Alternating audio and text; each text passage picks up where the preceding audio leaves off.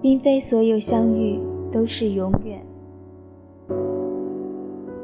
我爱一个姑娘，她也爱我，但我不得不离开她。为什么呢？我不知道。情况是这样的，好像她被一群全副武装的人围着，他们的矛头是向外的。无论何时，只要我想要接近，我就会撞在矛头上，受了伤，不得不退回。我受了很多罪。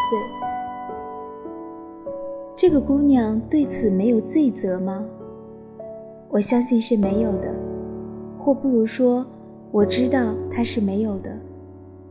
前面这个比喻并不恰切，我也是被全副武装的人围着的，而他们的矛头是向内的。也就是说，是对着我。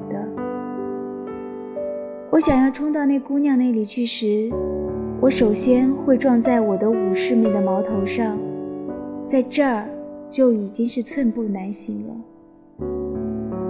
也许我永远到不了姑娘那边的武士那儿，即使我能够到达，也将是浑身鲜血，失去知觉。